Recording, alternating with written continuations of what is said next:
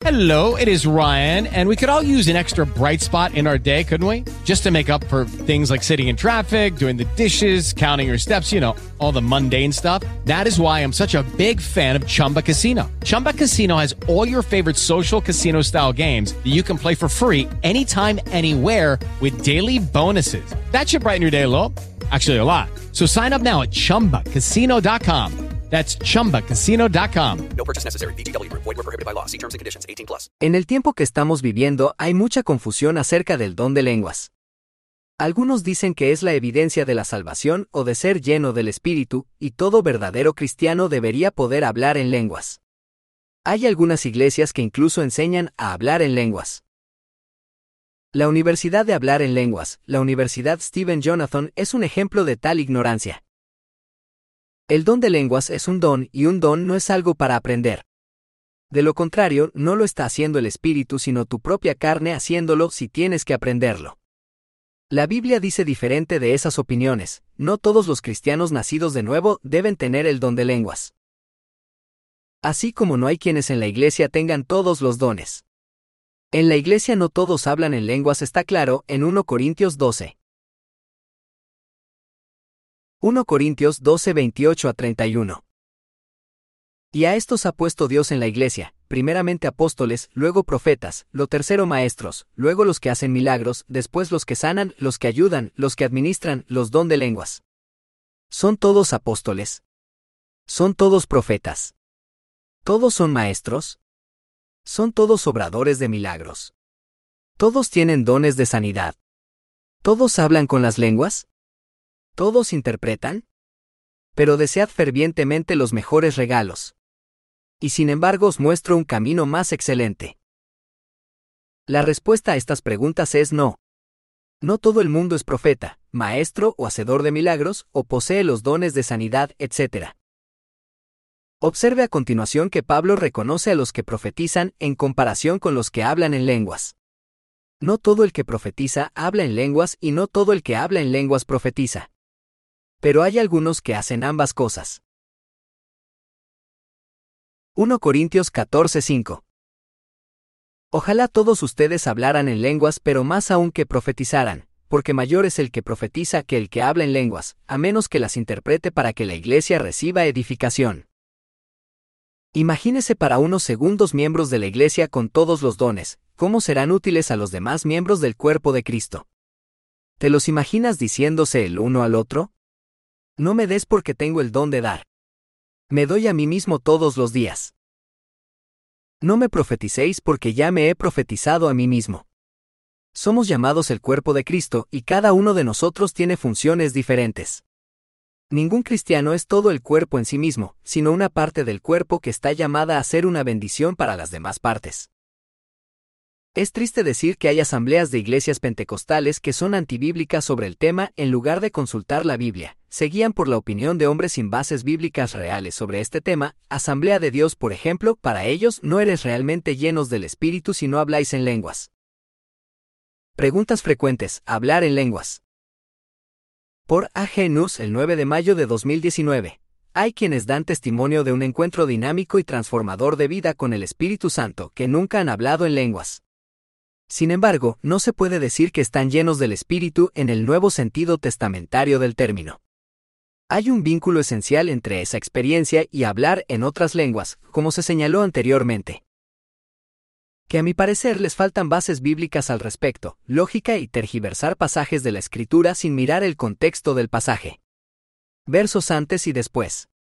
Y el conjunto sobre todas las escrituras sobre el asunto. Conozco muchos cristianos que aman y sirven al Señor y están llenos del Espíritu que no hablan en lenguas. La evidencia de estar lleno del Espíritu no es el hablar en lenguas, sino la obra del Espíritu Santo en la vida de la persona que se muestra por el fruto del Espíritu. Gálatas 5, 22 a 23. Mas el fruto del Espíritu es amor, gozo, paz, paciencia, benignidad, bondad, fidelidad. Mansedumbre, dominio propio. Contra tales cosas no hay ley. Jesús dijo por sus frutos los conoceréis no si hablan en lenguas.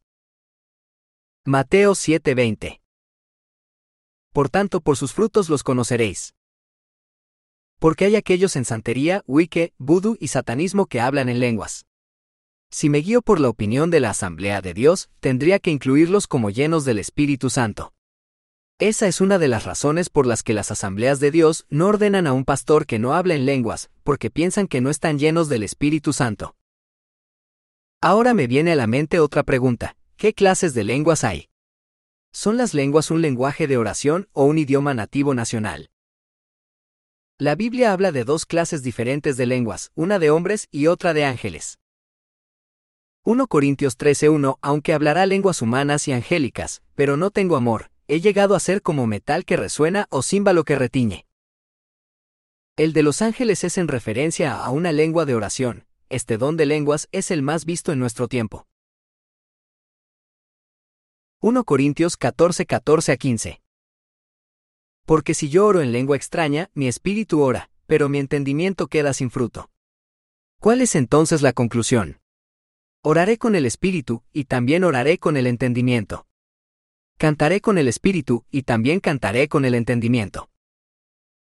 El otro es hablar en un idioma extranjero, esto se hizo en el día de Pentecostés. Donde aquellos judíos que crecieron y nacieron en otras naciones escucharon a los apóstoles y aquellos que adoraban hablar en la lengua de su nación natal. Hechos 2, 7 a 11. Entonces todos estaban asombrados y maravillados diciéndose unos a otros, Mirad, ¿no son galileos todos estos que hablan?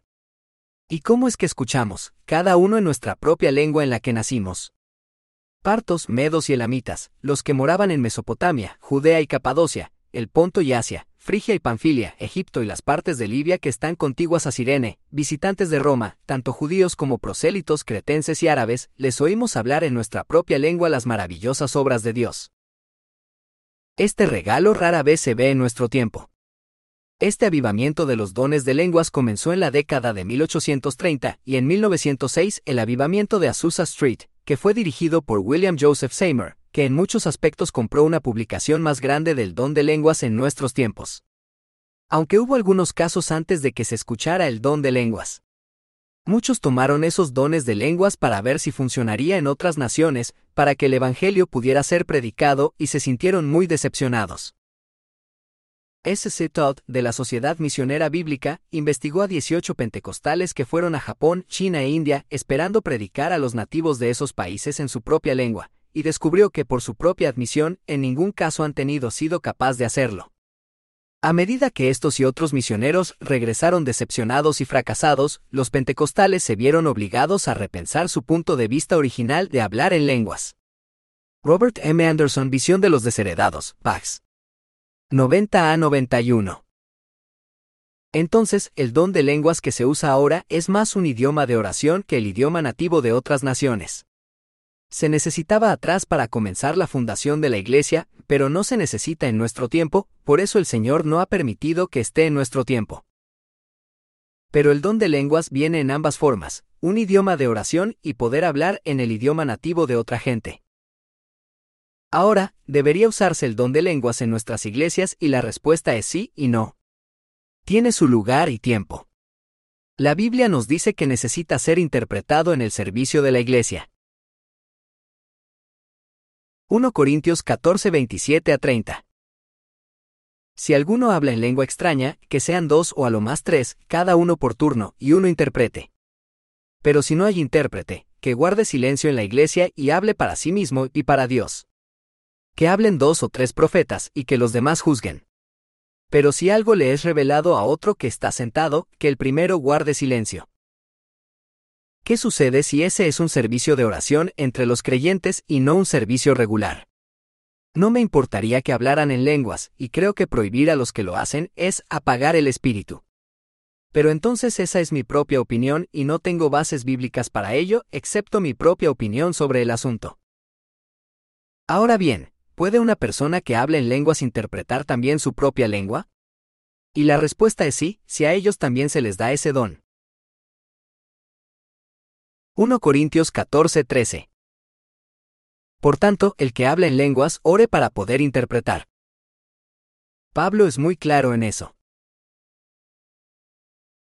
Hey guys, it is Ryan. I'm not sure if you know this about me, but I'm a bit of a fun fanatic when I can. I like to work, but I like fun too. It's a thing. And now the truth is out there. I can tell you about my favorite place to have fun. Chumba Casino. They have hundreds of social casino style games to choose from with new games released each week. You can play for free anytime, anywhere and each day brings a new chance to collect daily bonuses. So join me in the fun. Sign up now at ChumbaCasino.com. No purchase necessary. Group. Void were prohibited by law. See terms and conditions. 18 plus.